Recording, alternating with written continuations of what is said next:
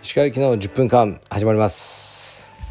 このチャンネルでは日本最大級のブラジリアン柔術ネットワークカルペディエム代表の石川由紀が日々考えていることをお話しいたします。こんばんは。石川です。皆さんいかがお過ごしでしょうか？本日2回目ですね。1日に2回の収録をするのはかなり久しぶりです。今僕はえー、北海道の道東ですね。東の知床半島のホテルにいます。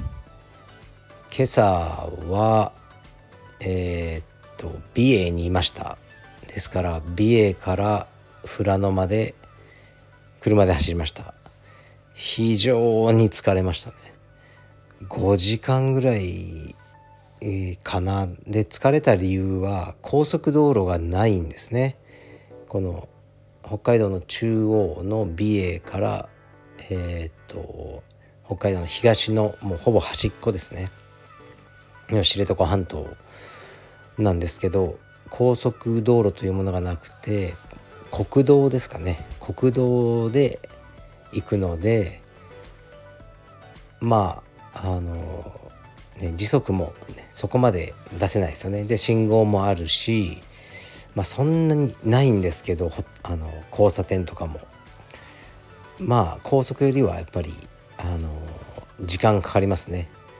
ですからまあ距離にしてみると25060キロなのかもしれないですけどすごく疲れましたね。はい。でやっとホテルに着いて今のんびりしてます。でさすがに知床半島は寒くて1 5 6度しかないみたいですね。から T シャツと短パンではいられないですね。スウェットとか着てます。で今日の朝ねあのエアビーを出てとまずはいきなりえー、っとこちらに向かわないでまた旭川に行ったんですね。で旭川のちょっと名前忘れちゃったんですけどこういうのねよくあるあの施設なんですけど世界の昆虫標本館みたいなのに行きました。で、まあ、僕も昆虫好きなんですけど多分一般的な人よりはクワガタとか飼ってるしでもそこまでねあのもう世界最大の蛾とか蝶とかそこまでこう見たいわけじゃないんですけどうちの子供は好きなので行きました。そしたらね、まあ、世界中から集められた蝶とか蛾とかねカマキリとかの標本がもうずらっとあの展示されている施設でしたね。で僕ら以外にはあの来館者は誰もいない。これもよくあることですね。地方のそういう施設は。やっていけるのかなみたいな。そういう施設多いですよね。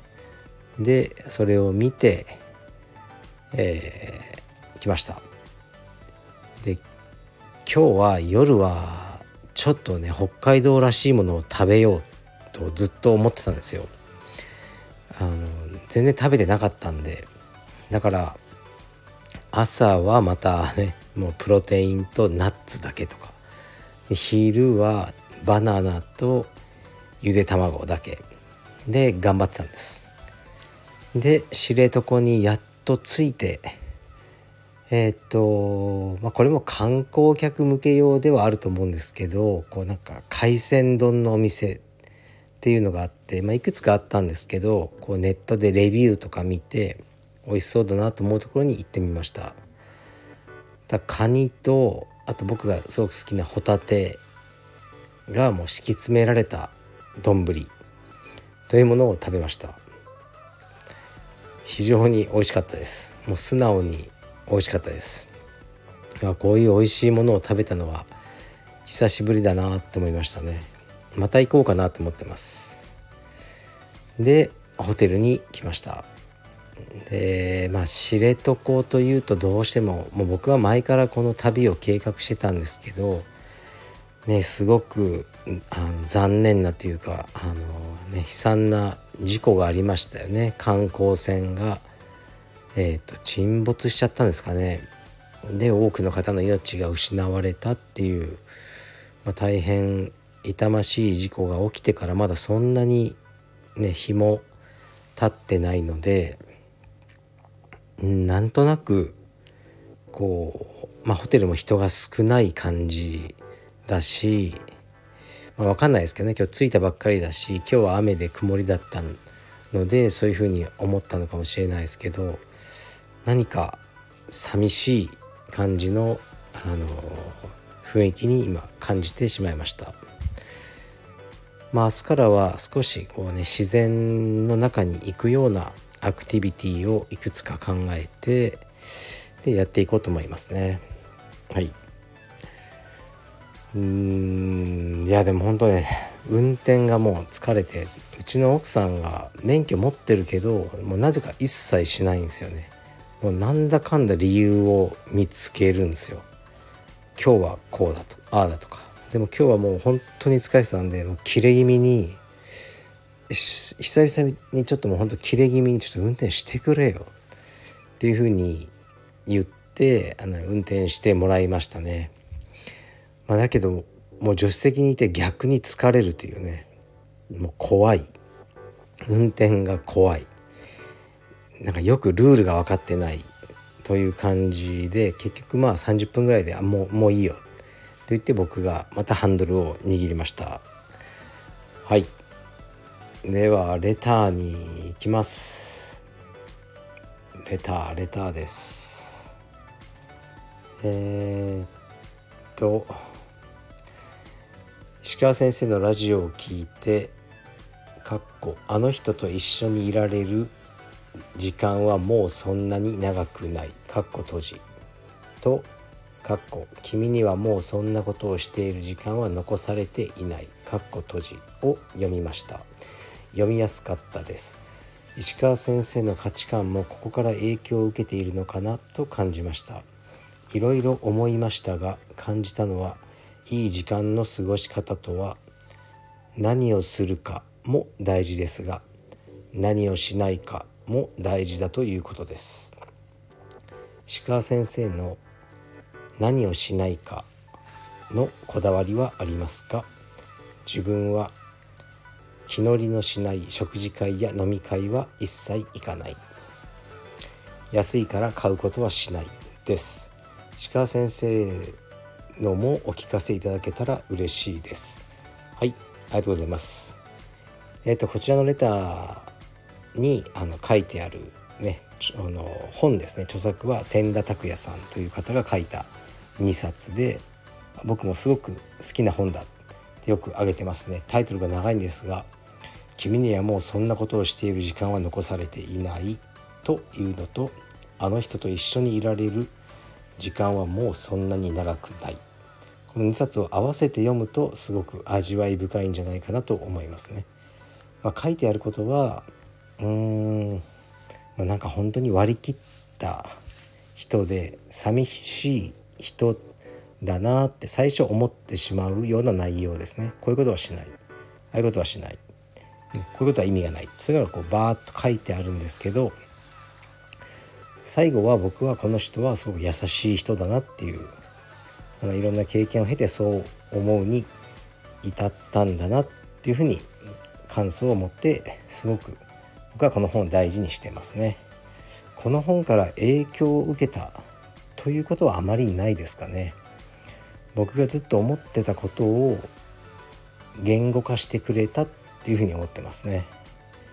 だから全くねこの人の考えが受け入れられない方もたくさんいると思いますけどたまたま僕のなんか辿ってきた道とこの千田さんの辿ってきた道が似てたんだろうなというふうにあの思いますね。で、まあ、本題のこの何をしないかですがあー何をしない？そうですね。いろいろありますけどね。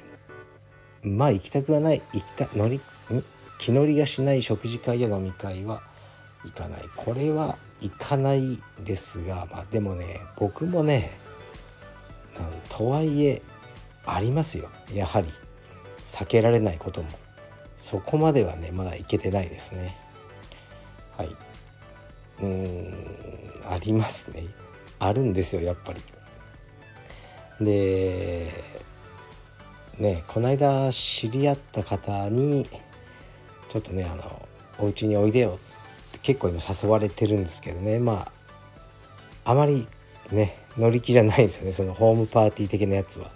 とにかく疲れてしまうしずっと気を使ってしまうので困ったな。